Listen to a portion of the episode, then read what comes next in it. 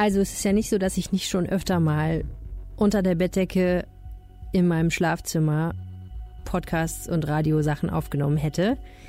Das ist ja der alte Trick von jedem, der kein Studio zu Hause hat. Man stülpt sich einfach die dickste Decke, die man hat, über den Kopf und dann holt man sich langsam eine Nackensteife, während man versucht, von einem knisternden Zettel abzulesen oder, wenn man noch schlauer ist, von seinem leuchtenden Laptop-Display. Aber dass ich das Intro für den Rheinpegel ganz alleine aufnehmen muss, das ist schon sehr ungewohnt. Das liegt daran, dass der Arne ein paar Tage wohlverdient Urlaub hat und trotzdem wir natürlich einen Rheinpegel-Podcast machen wollten. Und es ist auch jede Menge spannendes Zeug passiert. Und deswegen muss ich mir diese Woche mein Personal und meine Technik so ein bisschen zusammensuchen. Und ja, ich hoffe trotzdem, dass euch diese Folge gefällt. Ihr müsst auch nicht ohne Arne auskommen, kann ich schon mal verraten. Rheinpegel. Der Düsseldorf-Podcast der Rheinischen Post. Herzlich willkommen zum Rheinpegel-Podcast Nummer 76. Äh, ich bin alleine unter meiner Bettdecke. Normalerweise bin ich ja im Studio mit Arne Lieb und wir sagen dann auch den Rheinpegel an. Das lassen wir heute alles mal weg. Ich dachte, wir machen trotzdem auf jeden Fall einen Podcast, denn ähm, es gab am Donnerstag eine Ratssitzung, eine wichtige Ratssitzung zum Thema Umweltspur und das wollten wir euch auf jeden Fall nicht vorenthalten. Unser Kollege Hendrik Gasterland war in der Ratssitzung und weil wir beide nicht da waren, äh, haben wir aber mit großer Spannung seinen Live-Blog auf RP Online verfolgt und ich habe gedacht, äh, ich rufe einfach mal Mr. Umweltspur himself, Mr. Verkehrspolitik in der Lokalredaktion Düsseldorf an, störe ihn im Urlaub und deswegen habe ich mit Arne telefoniert und ihn gefragt, was er eigentlich von dieser ganzen Sache hält und das Gespräch hört ihr jetzt. Und gleich hört ihr noch ein Gespräch mit meiner Kollegin Nicole Kampe, denn es hat einen kleinen Skandal gegeben Wer von euch das Kulturzentrum Brause kennt, der weiß, es handelt sich um eine alte Tankstelle, ein ziemlich cooles Gebäude, was irgendwie abgerissen werden sollte, um dort Wohnungen zu errichten. Ähm, die Frage war aber eigentlich, darf das eigentlich abgerissen werden? Ist es nicht vielleicht auch unter Denkmalschutz? Und äh, ja, der Investor hat einfach mal Fakten geschaffen, ist mit Baggern angerückt, bevor überhaupt eine Genehmigung vorlag. So sieht es jedenfalls aktuell aus. Die Stadt sagt, er hat das eigentlich noch gar nicht tun dürfen. Jetzt sind Teile dieser Tankstelle leider in Schutt und Asche und meine Kollegin Nicole Kampe erklärt gleich, wie es dazu kommen konnte. Und hier ist jetzt mein Gespräch mit Arne.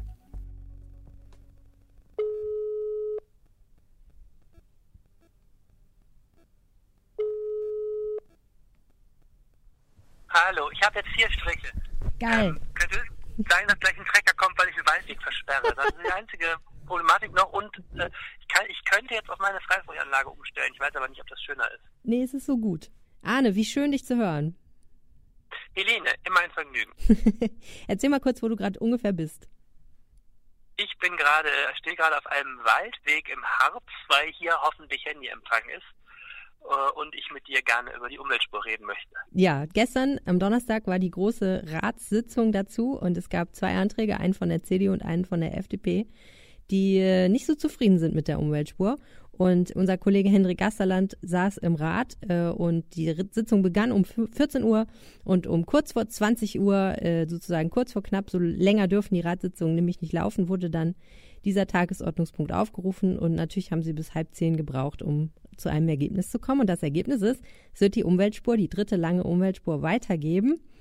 Aber es war echt eine knappe Abstimmung ja, ich habe es aus der Ferne hier wirklich mit Interesse natürlich verfolgt. Ich habe ja die ganze Woche noch mir die Finger wund geschrieben, jetzt war ich genau an dem Tag gestern nicht im Dienst und äh, hatte gemischte Gefühle, als ich dann las, das zieht sich bis in die Nacht und dachte, ein Glück, einmal sitze ich nicht die elf Stunden im Rat oder so. Aber äh, war natürlich hochspannend, weil es die erste, der erste richtige politische Showdown seit Eröffnung dieser dritten Umweltspur war. Lass uns doch mal die Parteien kurz durchgehen und mal gucken, wo die jetzt stehen. Also die SPD, das ist ja fast am einfachsten. Oberbürgermeister Thomas Geisel ist ja sozusagen der größte Verfechter dieser Umweltspuren und hat immer dahinter gestanden, verteidigt das auch mit Zähnen und Klauen. Und eigentlich, soweit ich das bisher gesehen habe, hat die SPD da niemals irgendein Wort gegen gesagt, oder? Nein, die SPD sagt nichts gegen den Oberbürgermeister. Man darf das nicht damit verwechseln, dass die SPD äh, einig ist, dass das ähm, eine gute Sache ist, diese Umweltspuren. Aber das ist auch eine strategische Frage. Die werden zehn Monate vor der Kommunalwahl mit Sicherheit nicht ihren eigenen Oberbürgermeister so dupieren und dagegen stimmen. Also die SPD war auch echt gefangen jetzt ähm, da wirklich, wenn die schon wackeln würden, wäre das Projekt auf jeden Fall beerdigt. Okay. Die SPD regiert in einer Ampelkoalition mit den Grünen und den äh, Liberalen, der FDP. Wie sieht es aus bei den Grünen? Die Grünen haben am Dienstag eine Pressekonferenz gegeben und sind auch zumindest ein kleines Stück von der Umweltspur weggerückt. Die haben nämlich auch kein so tolles Feedback bekommen. Man denkt ja eigentlich, Grüne ähm, sind per se immer für Umweltprojekte, aber die Grünen haben so eine Haltung und sagen, ja, wir finden die Umweltspur eine gute Idee, wir wollen die auch nicht abschaffen, aber die Umsetzung dieser dritten Umweltspur, an der sie sich ja so die Geister scheiden, die war ganz großer Mist. Die dritte Umweltspur ist die von der A46 in Werften aus am Südpark, gegen die es diesen massiven Protest gibt. Und die Grünen sagen, die Umsetzung beim Mist, der Oberbürgermeister hätte viel, viel mehr informieren sollen, ähm, beziehungsweise die Stadtverwaltung. Und ähm, es fehlen eben diese versprochenen, zumindest ersten Alternativen, wie zum Beispiel, dass die Rheinbahn mehr Busse einsetzt. Die Grünen sagten so wörtlich, äh, wir haben im August nicht für diese Umweltspur die Hand gehoben, sondern damals war einfach mehr versprochen worden. Hm. Das ist natürlich ein echtes Problem, ne? weil dafür gestimmt haben sie ja schließlich irgendwie doch und sie sind natürlich eigentlich auch die Verfechter von solchen harten Maßnahmen, um den Autoverkehr einzuschränken. Ja, und die Grünen haben also eine politische Haltung, die ich persönlich auch nicht so wirklich überzeugend fand. Die haben gesagt, sie könnten sich vorstellen, dass die Umweltspur für einige Monate ausgesetzt wird, um nochmal einen Neustart zu versuchen, wenn die Umsetzung besser ist. Aber sie wollen auch nicht selber dieses sogenannte Moratorium vorschlagen, sondern sie fordern den OB auf, wenn er es nicht anders hinkriegt, so etwas selber vorzuschlagen.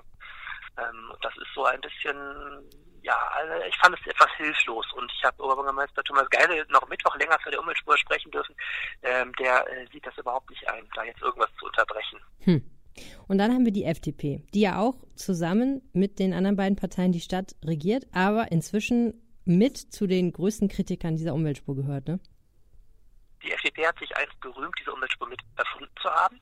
Das muss man echt sagen, denn vor einem Jahr war das äh, eine Idee, die auch vom Landesumweltministerium getragen wurde, weil man ja eben diese Dieselfahrverbote verhindern will. Und damals hat die FDP die Idee auch gut gefunden und hat die ersten beiden Umweltspuren, die ja im Frühjahr gestartet sind, auch mitgetragen.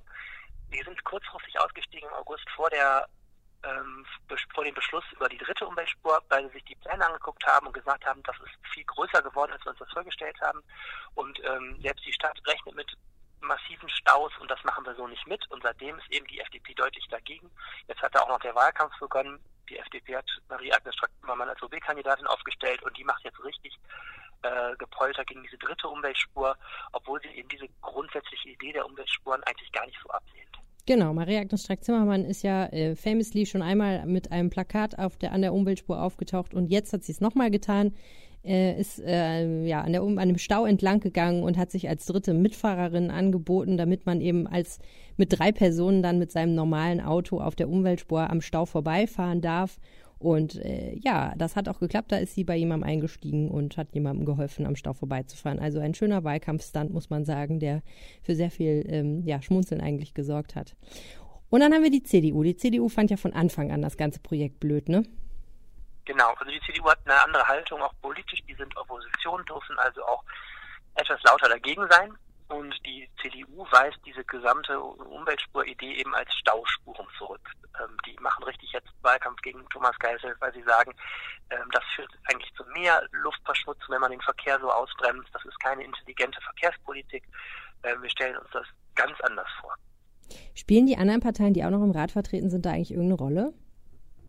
Ja, wenn du diese Entscheidung da morgen, äh, die Entscheidung da gestern anguckst, der Stadt Düsseldorfer Stadtrat hat ein großes Problem damit, dass die Mehrheitsverhältnisse unheimlich unübersichtlich sind.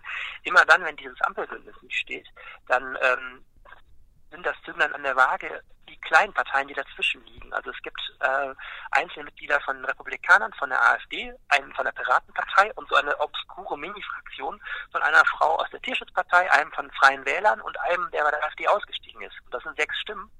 Und die ähm, sind dann das Zünglein an der Waage, wenn es so knapp wird. Und das war auch gestern eben der Fall. Die haben sich so verteilt, dass es für die Umweltspur knapp gereicht hat. Wenn die jetzt alle dagegen gewesen wären, dann wäre die Umweltspur weg gewesen. Hm, die AfD hat ja übrigens gestern auch vom Rathaus demonstriert, ne?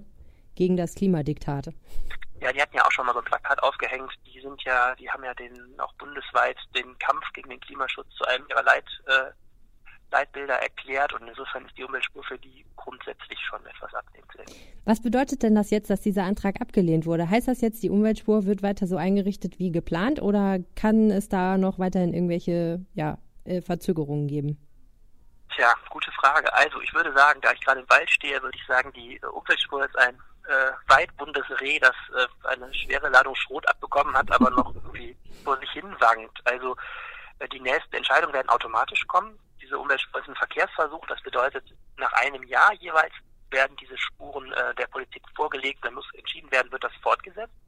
Dann ist natürlich im September Kommunalwahl und je nachdem, welche Farben da sich durchsetzen, kann das auch sein, dass man die ähm, sofort wieder ähm, löscht.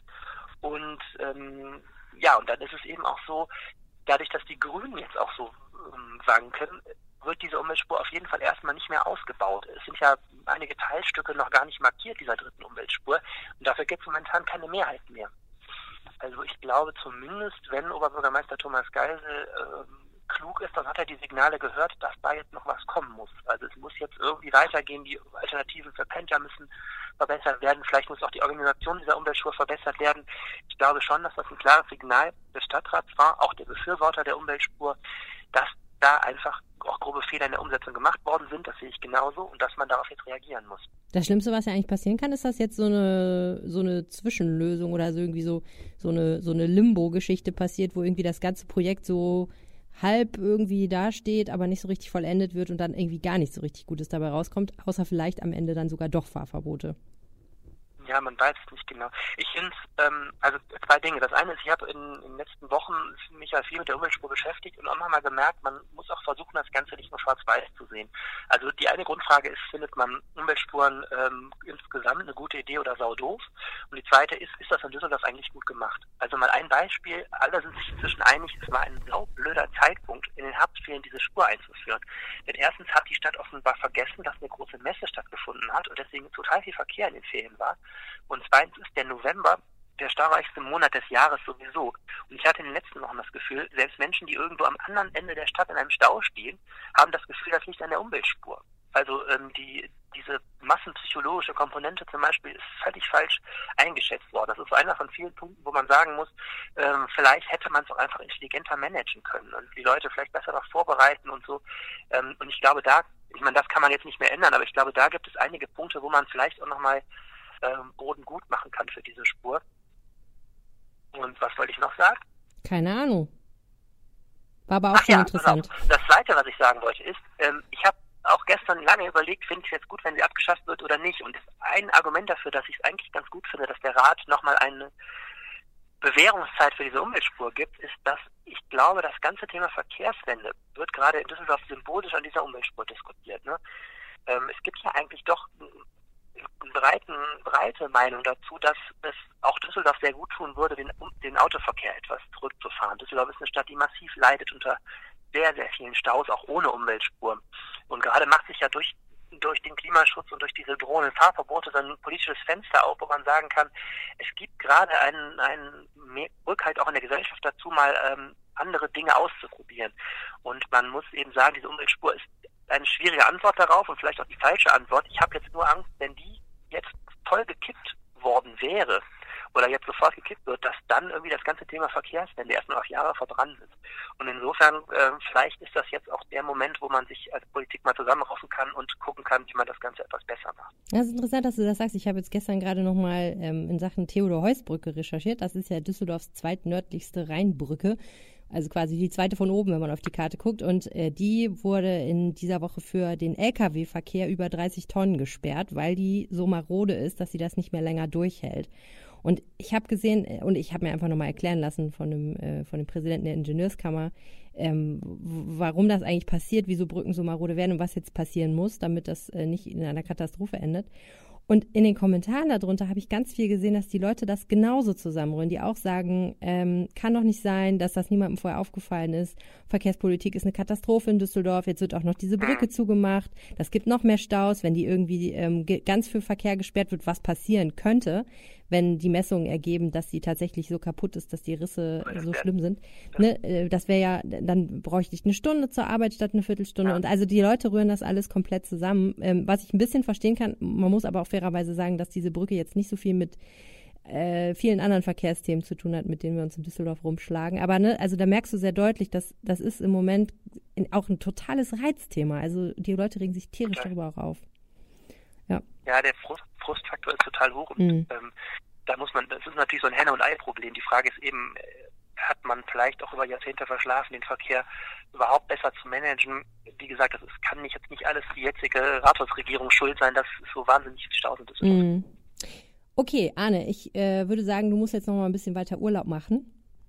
Mache ich. Und ich produziere diesen Podcast fertig und äh, genau, dann komm schnell wieder zurück, damit wir weitermachen können hier mit Verkehrswende. Ein schönes Wochenende. Gleichfalls, mach's gut, ciao. ciao. So viel zum Thema Umweltspuren dieser Woche. Jetzt sprechen wir über die Brause, das Kulturzentrum, was abgerissen wurde. Hier ist mein Gespräch mit Nicole Kampe. Nicole Kampe, herzlich willkommen zurück im Rheinpegel-Podcast. Hallo Helene. Schön, dass du mal wieder da bist. Finde ich auch.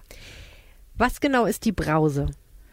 Die Brause ähm, war das Vereinsheim. Stimmt, man muss ja wahr sagen, ne? Richtig, äh, war das Vereinsheim ähm, von einer Kultur Kulturinstitution, die sich da nannte oder immer noch nennt Metzgerei Schnitzel. Schön. Schon mal gut, ne? Genau. Die haben irgendwie ganz coole Events gemacht, Veranstaltungen, viel so ähm, sublokal.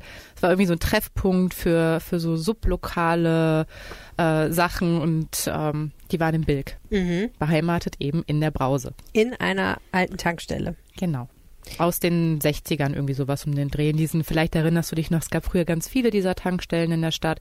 Ähm, so diese, diese Stadttankstellen, mhm. von denen halt nach und nach immer mehr verschwunden sind. Ja, und unterschiedlich genutzt werden, ne? Das sieht man auch immer wieder. Äh, okay, warst du schon mal da? Oder ja, warst du da, als es die noch gab? So? Genau, ich war da, als es die noch gab und ähm, bis vor einer Woche gab es sie zumindest als Gebäude ja tatsächlich auch noch. Und ja. dann kamen die Bagger. Jetzt erinnere ich mich, dass du schon vor ganz langer Zeit mal geschrieben hast, eine Frau, die da ein Café hatte namens Kucheneck, äh, die weiß gar nicht, wo sie hin soll, denn demnächst äh, ist da Abpfiff. Genau, das war, glaube ich, im Frühjahr dieses Jahres. Also äh, ich muss ein bisschen ausholen, weil ähm, die Geschichte tatsächlich auch äh, schon eine Weile so brodelt. Ähm, es war schon ähm, länger klar, dass eben tatsächlich dieses Areal, dieses Grundstück von einem Investor neu bebaut werden sollte. Und eigentlich sollten eben der Kulturverein und auch das Kucheneck von Friederike Thyssen noch bis Oktober 2020 dort drin bleiben. Und dann hat sich aber der Investor irgendwie mit dem Eigentümer vorzeitig äh, geeinigt und dadurch haben die halt ähm, früher die Verträge gekündigt mit den, äh, der, den Nutzern und dann war im Mai Schluss. Mai oder, oder Juni mussten die raus. Mhm. Das ging relativ kurzfristig, ähm, wo dann eben natürlich sich wieder der Verein noch die Kucheneckfrau sich schon um eine Alternative gekümmert hatten. Mhm. Ja. Und dann kamen sie zu dir und haben gesagt, wir wissen nicht, was wir machen sollen. Genau. Und ähm, dann hatte ich hatte auch ähm, über die Kucheneckfrau geschrieben, die ein ganz, ganz süßes kleines Ecklokal da hatte. Also wirklich so urig und klein und putzig und du hattest irgendwie kaum drei Sitzplätze, aber die hat das so liebevoll gemacht und auch irgendwie, es war so besonders, weil es einfach auch so alternativ war und anders war mhm. und nicht so dieses Einheitliche, was ja immer mehr irgendwie so in dieser Stadt passiert. Das Problem ist ja immer, wenn du sowas Kleines hast, was jetzt auch nicht, glaube ich, den, die mega Gewinnspannen hat, hast du große Schwierigkeiten inzwischen, was eine alternative Location zu finden, weil du musst ja auch irgendwie bezahlen können. Ne? Wobei die Kucheneckfrau, ähm, das, das kann ich auch schon sagen, hatten wir auch schon geschrieben, die hat tatsächlich äh, was Neues gefunden, gar nicht weit weg. Also mhm. die ist jetzt von der Bilker Allee ähm, an die Corneliusstraße gezogen und hat dort irgendwie auch ein ganz süßes kleines ähm, Räumchen für sich gefunden und äh, gestaltet das gerade um und hofft natürlich so bald wie möglich dort wieder aufzumachen, weil die Kuchen echt toll sind. okay. Was ich dann als nächstes mitbekommen habe, ist, weil ich zufällig mal in der BV3 war, in der Bezirksvertretung, also dem Parlament sozusagen dieser ganzen, dieses ganzen Bereichs war, dass es dann Diskussionen um die Frage gab, ob man diese Tankstelle eigentlich abreißen darf. Denn wenn ich das richtig verstanden hatte, war das war das, was der Investor vorhatte. Genau, der wollte auf dem, und will es ja immer noch, auf diesem Grundstück Wohnungen bauen. Und die äh, BV3, die SPD war das, ähm, sogar der Bezirksbürgermeister himself, Marco Siegesmund, hatte einen äh, Antrag gestellt, ähm, eben tatsächlich um diese Tankstelle unter Denkmalschutz zu stellen, weil er auch sagt, wir haben halt immer weniger solcher tollen 60er Jahre Tankstellen und ähm, eigentlich müssen wir sowas erhalten, was natürlich für keinen Investor toll ist, ne, der da mhm. gerade irgendwie da seine tollen äh, schicken Apartments hochziehen will. Und das ganze Verfahren ging dann in die Prüfung. Ähm, da haben wir ja die untere Denkmalschutzbehörde, die dann eben tatsächlich so, so einen ähm, Kriterienkatalog abarbeitet und dann tatsächlich am Ende sagt, ja, ist ähm, schützenswert oder ist nicht schützenswert. Und dieser Prozess lief gerade. Und so wie der Stand war, sollte es jetzt wohl irgendwie in den, in den nächsten Tagen und Wochen eine Rückmeldung dazu geben. Und ähm, eigentlich ist es offen, also das ist ganz komplex. Ähm, eigentlich wird der Investor auch darüber informiert, was die Stadt sagt, haben, haben wir gemacht. Ähm, und man, man ist ja auch so ein bisschen auf dieses gegenseitige ähm, äh, Kooperationsding irgendwie auch angewiesen, dass sowas funktioniert. Und ähm, man ging ja eben von aus, okay, das, das sieht so danach aus, dass diese Tankstelle ähm, unter Denkmalschutz gestellt wird, was natürlich für den Investor er darf nicht abreißen oder irgendwas anderes hochziehen. Und dann hat der Investor um eine Fristverlängerung gebeten äh, was offenbar auch passiert ist. Und in dieser Fristverlängerung für was? Für äh, das muss ich dir, das muss ich dir vorlesen, weil das sehr, sehr kompliziert ist. Mhm. Ähm, also das, das geht jetzt wirklich auch so in die rechtliche Lage, die auch noch gar nicht so wirklich klar ist, ne, weil der ähm, die Stadt sagt, ähm, es wurde um eine Fristverlängerung gebeten, der die Stadt auch Raum gegeben hat, eine ähm, Fristverlängerung äh, im Verfahren zur, zur Unterschutzstellung der seiner Immobilie. Und dadurch gab es wohl eine Gesetzeslücke, ähm, und die hat der Eigentümer, so sagt es die Stadt, genutzt, äh, wo er dann eben tatsächlich das abgerissen hat. Okay, weil du genau. den Abriss nicht mehr anzeigen musst, neuerdings. Ach so, okay, also der Investor hat gesagt, ihr prüft zwar gerade, aber ich äh, möchte gerne, dass das verlängert wird, bevor ihr eine Entscheidung trefft, weil was weiß ich, vielleicht bringe ich noch irgendwelche neuen Sachen bei.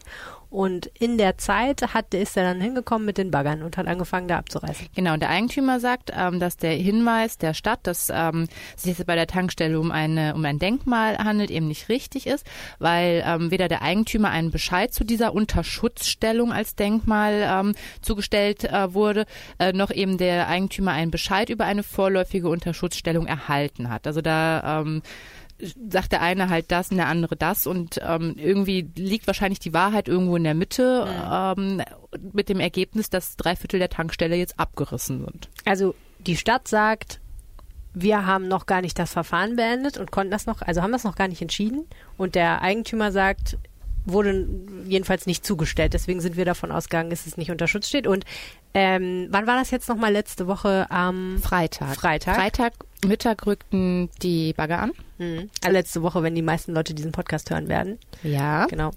Und ähm, es ging alles irgendwie wahnsinnig schnell und es war, ähm, also auf einmal überschlugen sich die Ereignisse. Wie hast weil, du denn davon erfahren? Äh, tatsächlich ähm, über die über den Verein, hm. ne, der da auf einmal total mobil machte und total hektisch wurde und sagte, wir haben Polizei gerufen und eingeschaltet und äh, die die Brause wird abgerissen, die Tankstelle wird abgerissen und ich hatte irgendwie noch so im Kopf, ja, es sollte doch auch so passieren. Manchmal bist du ja auch gar nicht mehr so tief in den Themen drin, wenn sie schon wieder ein paar Monate liegen. Und dann sagte noch die Kollegin, ja, ähm, haben die denn überhaupt die Abrissgenehmigung? Ja, und tatsächlich hatten die noch nicht von der Stadt diese Abrissgenehmigung und äh, auf einmal stand dann eben das Institut für Denkmalpflege dort und hat dann das Ganze gestoppt und die Baustelle mhm. versiegelt. Mhm. Aber leider eben zu spät, nachdem eben schon ein Großteil der Tankstelle abgerissen wurde. Mhm. Also mit anderen Worten, da stehen jetzt noch so ein paar Teile von der Tankstelle, aber der Rest ist eine ziemlich schwere Ruine. Genau. Hm. Und die Stadt habe ich gesehen, war richtig, richtig angepisst. Kann man mal so sagen. Die Stadt war richtig angepisst. Also es gab ähm, ein zumindest äh, die Tage erstmal war es noch nicht noch nicht offiziell. Ähm, da schrieb sie über äh, von Cowboy-Manier und ähm, also die war richtig sauer, das äh, über das Vorgehen des, hm. des Investors. Also so eine Stellungnahme dazu, genau. Okay, wie geht es denn jetzt weiter? Also kann man jetzt noch eine ein Viertel von einer Tankstelle, die es mal gab, unter Denkmalschutz stellen, frage ich mich als erstes. Das ist jetzt tatsächlich eine gute Frage. Also ähm, tatsächlich läuft dieses Verfahren jetzt immer noch oder beziehungsweise es wird dann jetzt auch äh, so bald wie möglich äh, abgeschlossen, weil dem Eigentümer jetzt nochmal äh, der Bescheid über eine vorläufige Unterschutzstellung des Subjektes zugestellt wurde, also über das, was schon abgerissen wurde und über das, was noch besteht. Ähm, und jetzt wird halt tatsächlich die, die Stadt und auch die Politik darüber entscheiden müssen. Also Erstmal muss natürlich diese Rechtslage geklärt werden. Also wer hat falsch gehandelt? Also hat der Eigentümer falsch gehandelt? Wenn er das getan hat, dann muss er natürlich mit Sanktionen nehmen die wahrscheinlich, oder das werfen viele dem Eigentümer vor, er billigend in Kauf genommen hat, weil es eben tatsächlich äh, teurer am Ende wird, wenn er noch Ewigkeiten wartet oder gar nicht bauen darf, mhm. als wenn er jetzt eben tatsächlich die, die Strafe zahlen muss und dann seinen Komplex hochziehen kann. Mhm. Also der Vorwurf ist, er hat da Fakten geschaffen, damit er da ähm, Wohnungen bauen kann. Das ist der Vorwurf äh, einiger, mhm. die das Ganze beobachtet haben. Okay. Und was ich vermute ist ja, also was man ja weiß ist, es gibt ja immer eigentlich so ein Geben und Nehmen, hast du ja auch schon gesagt, zwischen den beiden Seiten, was eine Stadt und was ein Investor angeht. Also die Stadt möchte natürlich gerne, dass Wohnungen gebaut werden und äh, aber trotzdem entscheidet die Politik und gerade die Bezirksvertretungen gucken ja sehr darauf, was da für Wohnungen gebaut werden und was für ein Investor da kommt und ähm, ja, das ist nicht ganz richtig. Also okay. ähm, was für ein Investor kommt, wissen die meistens nicht. Hm. Oft ist es so, also in, von der reinen äh, Lehre her oder vom reinen Prinzip her ist es so, dass die, die Stadtteilpolitik eine, ähm, einen Bauantrag oder eine Bauvoranfrage auf den Tisch bekommt, aber die wissen nicht, wer dahinter steckt. Okay. Oft sind es die Investoren selber, die den Kontakt suchen zur Politik, die sagen, hey, wir würden gerne das und das machen, weil die natürlich wissen, wenn die den Kontakt suchen und schon mal ein Gespräch hatten und man sich irgendwie so ein bisschen kennenlernt, dass die Chancen natürlich viel größer sind, dass das relativ schnell durchgewunken wird. Mhm. Oder dass man schon im Vorfeld sagt, die Politik, ja, wir hätten jetzt aber gerne vielleicht ein Geschoss weniger, dann muss das nicht nochmal nochmal in die nächste oder die übernächste Sitzung nochmal Anträge neu umgeschrieben. Und so ist es auf der leichte Weg. So und ähm, natürlich sind sie nicht doof und die, die kriegen natürlich auch oft über andere Kanäle mit, wer dann ähm, irgendwo was bauen möchte. Und ich glaube, dass so ein Investor jetzt äh, wie dieser äh, tatsächlich Schwierigkeiten kriegen könnte, in Düsseldorf nochmal irgendwas äh, zu machen. Mhm. Zumal er ja auch noch andere Objekte hat, die möglicherweise unter Denkmalschutz gestellt werden, wie das Kronenhaus. Also mit anderen Worten, wenn jetzt der irgendwo hinkommt und sagt, ich hätte gerne eine Baugenehmigung für XYZ oder stellt eine Bauvoranfrage und sagt, ich würde gerne dieses und dieses Projekt machen, seid ihr einverstanden, dass die dann sagen, mit dir haben wir nicht so gute Erfahrungen gemacht. Sofern die, also die, sofern die Politik halt weiß, das ist der Investor, aber auf jeden Fall. Ähm, ich weiß natürlich nicht, wie die Stadt da reagiert drauf, ähm, die ja im Prinzip ja auch erstmal ähm, dazu oder die Idee halt hat, ähm, Wohnungen zu bauen, weil eben Wohnungen gebraucht werden. Mhm, klar, ja, das ist natürlich immer der Konflikt, in dem wir in Düsseldorf sind. Es werden Wohnungen gebraucht, aber auch nicht zu jedem Preis und so, da muss man echt gucken. Gut, und ja, es ist auch nochmal eine Anfrage im Rat jetzt gestellt worden, bei der wir jetzt an Stand jetzt Donnerstag noch nicht wissen, was dabei rauskommt, äh, vielleicht morgen früh.